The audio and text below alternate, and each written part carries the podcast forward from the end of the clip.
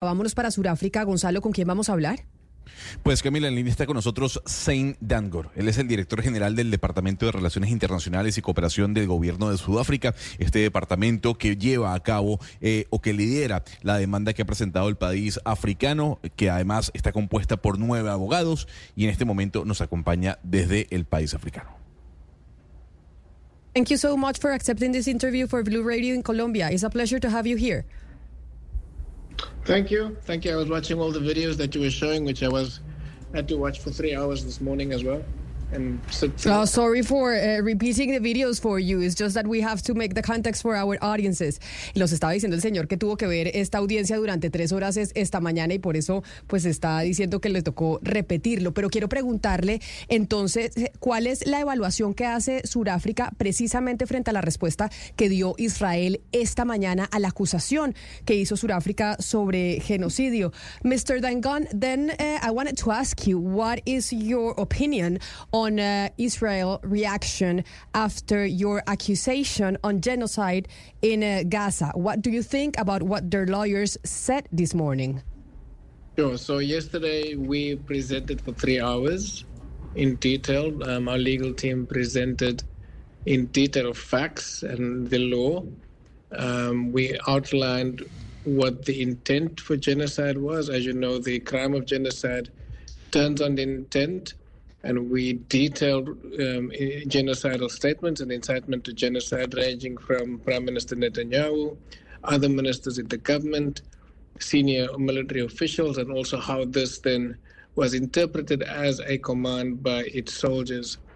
Um, you've you've played partial clips, but you haven't played the clips that where they acknowledge that these statements were made, but say that they were actually just rhetoric.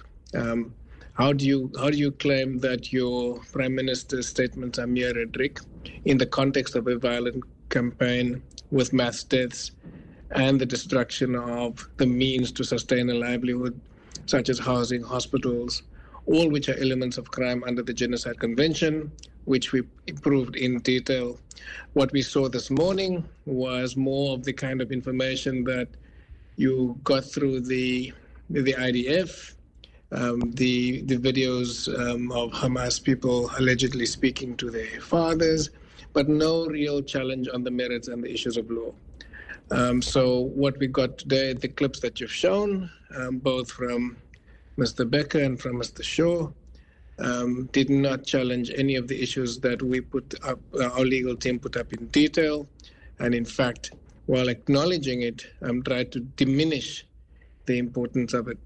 Um, both um, there was also in the morning session, I think the clip from Mr. Becker was um, focusing on the 7th of October, which we have condemned um, the actions by Hamas and other militants on civilians, but we also put the context in place where we argued that as much as we condemn what happened on the 7th of October, the response by Israel um, was not only disproportionate, it was done with the intent to destroy in part or in whole identifiable group, which in this case is Palestinians, and particularly within Gaza. And we, we, we, the facts that we brought was detailed, and they tried to argue that we are presenting those facts out of context. So what you had was a detailed exposition of the facts yesterday. Pity your viewers couldn't see that, or your listeners couldn't see or listen to those tapes. This is a much more um, no no, yeah, we, we, we show them. Uh, sorry, Mr. Dango. Yes, they were able to listen to them because we showed them uh, yesterday when you were when your country were presenting the accusation against Israel. So they were able to listen to those.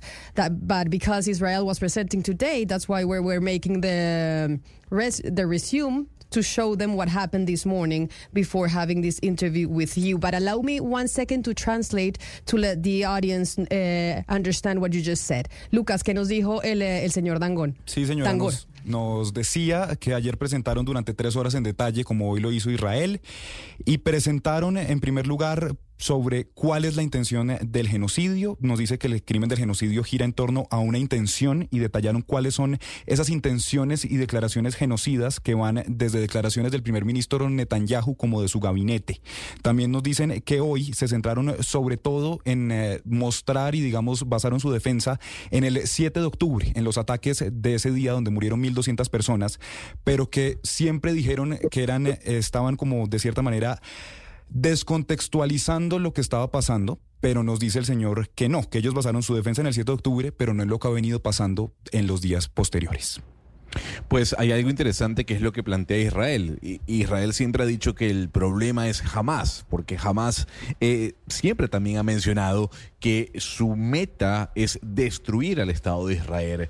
Eh, y yo lo que quisiera saber es cómo se puede separar a Hamas de la autoridad palestina, o en este caso los ciudadanos palestinos.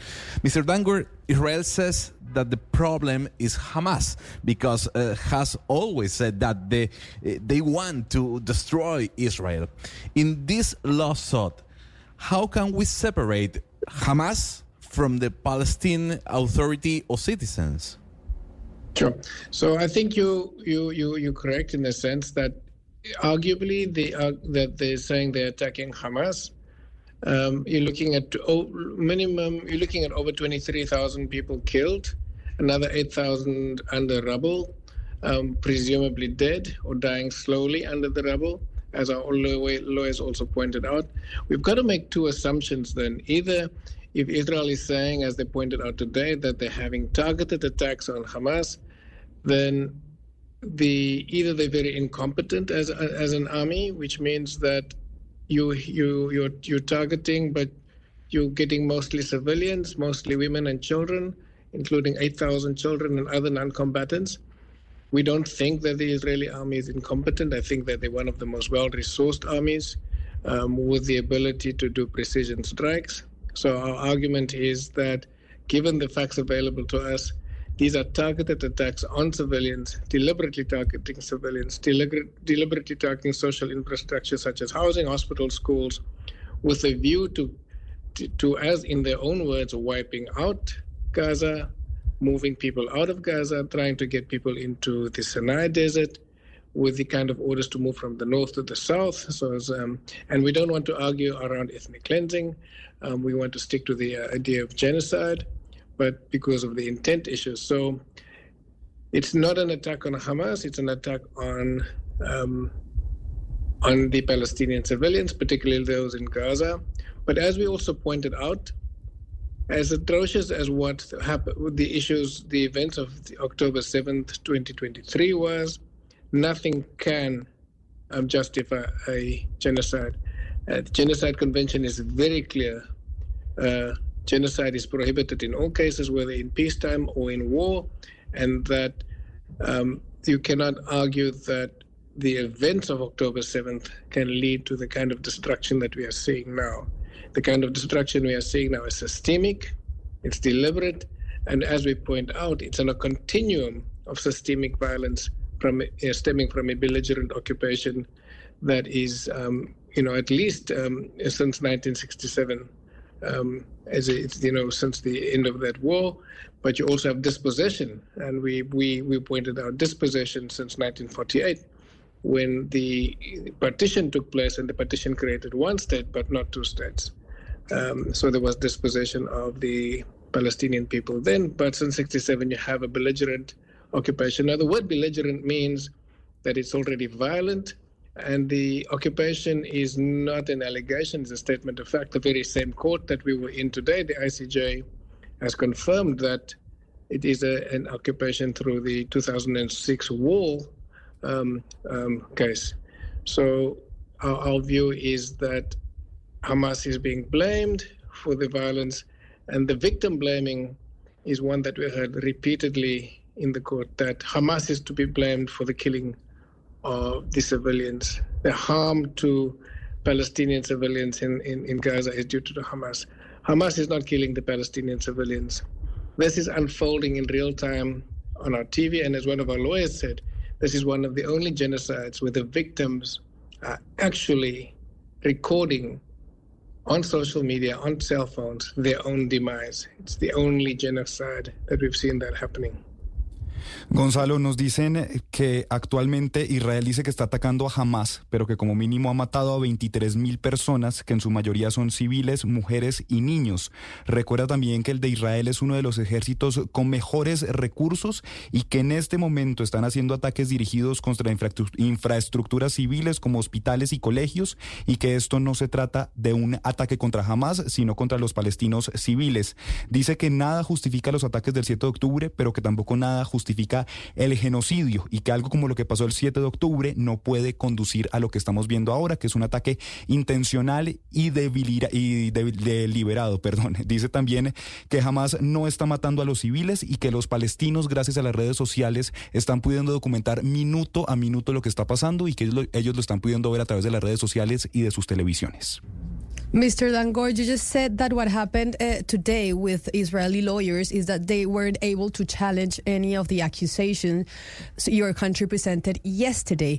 So, after these two days of hearings, what is going to happen, or what uh, does your country, South Africa, is expecting to happen in the International Court of Justice? Le preguntaba yo al señor Dangor si, eh, como él nos decía, Israel no logró responder realmente ninguna de las acusaciones que hizo Sudáfrica, que es lo que está esperando Sudáfrica entonces que pase ahora en la Corte Internacional eh, de Justicia.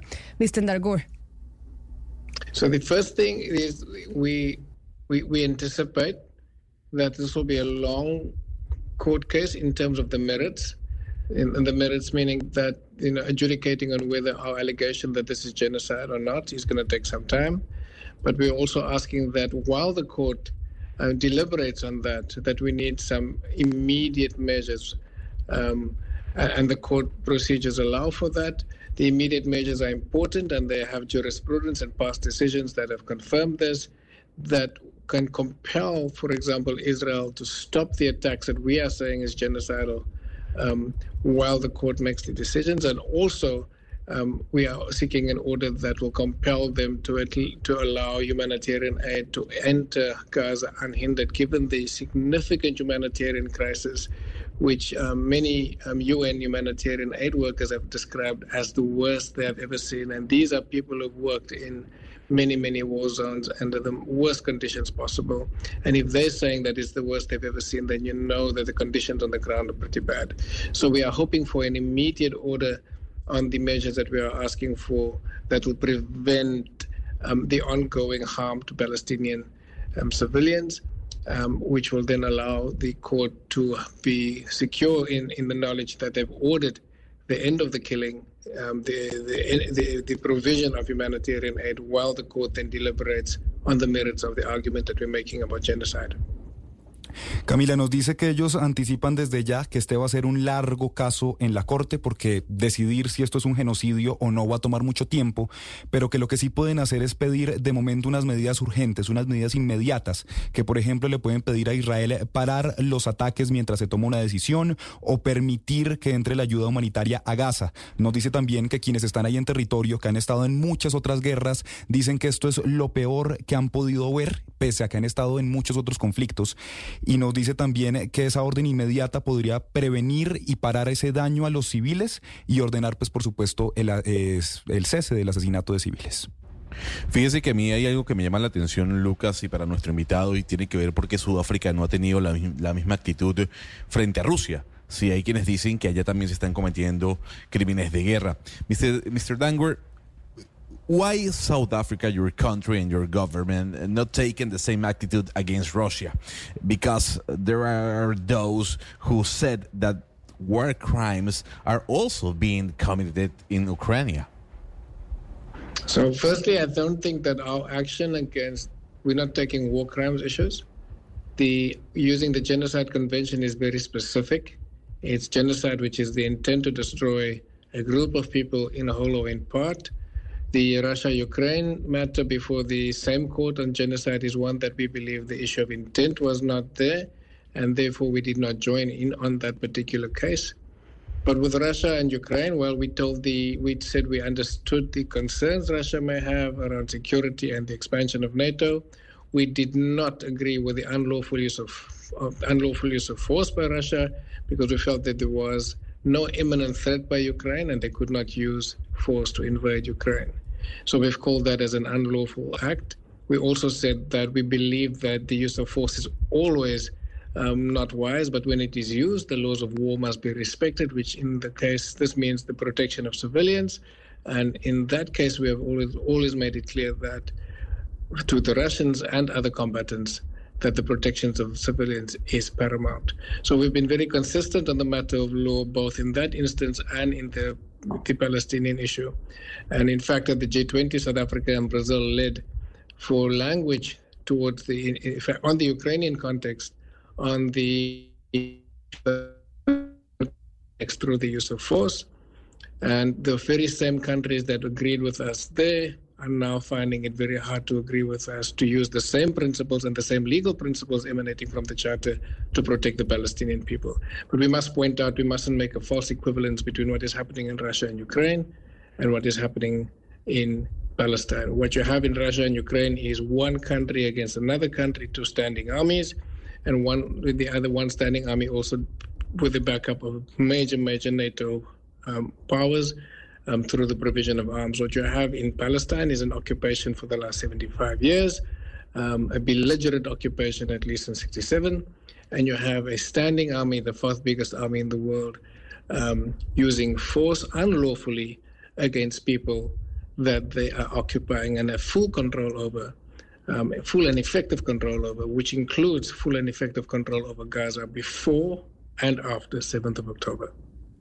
Gonzalo nos dice que lo primero es que un genocidio es destruir un grupo de personas con una intención particular, que no están de acuerdo con el uso ilegal de la fuerza que utilizó Rusia para invadir Ucrania, pero que entienden también eh, la preocupación eh, que tenía Rusia por la expansión de la OTAN y por su seguridad.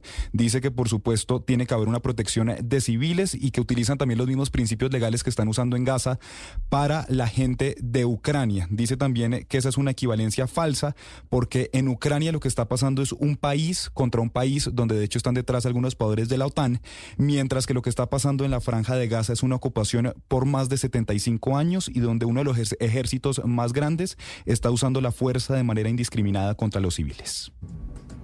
Well, Mr. Zangor, thank you so much for accepting this interview. It was a great pleasure talking to you and understanding what are the motivations of South Africa to present this accusation against Israel.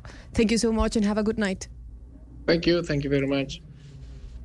El eh, señor Dangor era el eh, director Gonzalo de Relaciones Internacionales de Sudáfrica, el país que tomó la decisión de llevar a la Corte Internacional de Justicia a Israel, que precisamente dice y saben que este va a ser un proceso largo y son conscientes que a pesar de que ellos consideran que Israel no logró rebatir ninguno de los argumentos que ellos presentaron, esto va a durar años.